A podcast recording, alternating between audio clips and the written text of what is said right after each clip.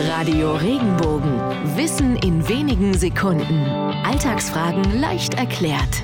Warum machen wir Butter bei die Fische, wenn wir eine Sache anpacken? Diese Redewendung kommt aus dem Bereich des Kochens. Früher war es üblich, zu dem gebratenen oder gebackenen Fisch ein Stückchen Butter dazuzugeben. Aber erst so kurz vor dem Servieren, dass die Butter nicht verläuft. Hat man also Butter bei die Fische gegeben, muss das Essen sogleich beginnen.